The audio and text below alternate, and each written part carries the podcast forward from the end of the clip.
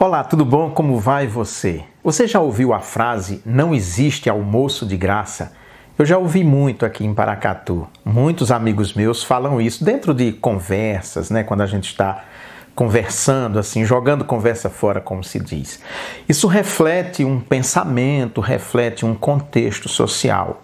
Nós vivemos numa sociedade competitiva que as relações de gratuidade são muito pouco incentivadas. Mas a gente sabe também que essa frase revela outras questões, é que tudo na vida tem um preço. Essa é uma variação da mesma frase, né? Tudo na vida tem um preço. A liberdade, por exemplo, tem um preço. Imagina quando Moisés tirou os hebreus do Egito, eles reclamam muito durante a travessia. Tirou da escravidão do Egito. Mas aquela liberdade durante o deserto tinha um preço, eles tinham que lutar pela própria sobrevivência, lutar pela própria segurança, ou se alimentar apenas do maná que Deus mandava do céu. Esse era o preço da liberdade. Então, tudo isso tem impacto na nossa vida. Você torce muito para ter um bom trabalho, para ter um trabalho, enfim. Mas aí, quando você consegue aquele trabalho, você percebe que tem que levantar cedo, tem que ficar o dia inteiro no trabalho, você se cansa, você fica com muita responsabilidade, principalmente quando você almeja um cargo de chefia. Ah, eu queria tanto ser chefe, aí você é chefe.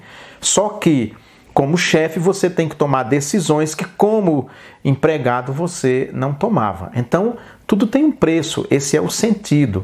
Eu me lembro que o garoto queria muito completar 18 anos de idade para me tornar independente. Aos 16 eu já saí de casa porque queria me tornar independente. Mas teve um preço. Se em casa eu tinha tudo na mesa que meu pai colocava e minha mãe, quando eu fui para Caicó, eu tive que lutar, trabalhar em oficina para ter dinheiro, né? Se queria ir para o cinema ou para algum lugar, precisava ter dinheiro. Então aquela liberdade teve um preço. E é assim na vida da gente, é assim em tudo que a gente faz.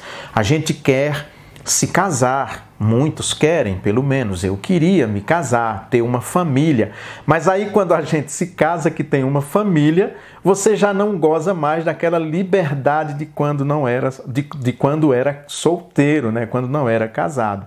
Então casar é muito bom, é, mas tem um preço. O preço é você fazer um pacto, uma aliança com uma pessoa, construir uma família e a partir dali todas as decisões que você tomar, pelo menos as grandes decisões, devem ser compartilhadas e decididas conjuntamente com aquela pessoa com quem você fez uma aliança. Então, é assim a nossa vida. Não se assuste quando você passar por situações dessa natureza, porque é assim que funciona, não, não há outra maneira de funcionar. Eu quero contar uma historinha para ilustrar essa situação.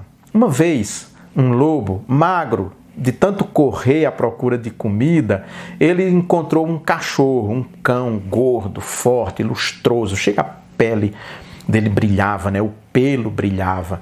Ele olhou e disse: Nossa, mas como você é gordo, como você é forte, quem alimenta você?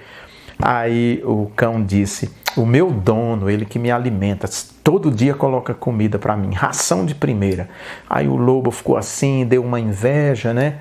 Depois viu a coleira no pescoço do cão e ele não sabia o que era. Aí ele perguntou: O que é isso que você tem no pescoço? Ele disse: É a minha coleira. Com ela o meu dono me controla. O lobo pensou e disse: É, se bem que é difícil conseguir alimento, mas eu prefiro a minha liberdade a estar preso numa coleira. Assim é a vida. Até semana que vem. Tchau, tchau, se Deus quiser.